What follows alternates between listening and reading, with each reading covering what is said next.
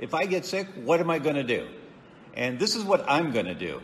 I'm going to take vitamin D 50,000 units at a time, 50,000 units once a day for a week, every single day. I'm going to blast, and let me explain why vitamin D. And this is why it's part of the bundle to help protect you. But if you get sick, you, you want to bring in the big guns.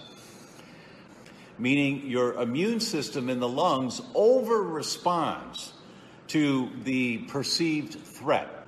And that's what caused the quick development of pneumonia was the inflammation that occurred around the overactivity of the macrophages trying to protect you.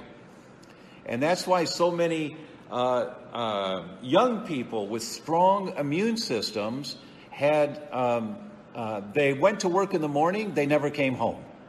That, that happened to a lot of people during the 1918 flu. The spring on the trigger of your macrophages is completely controlled by vitamin D.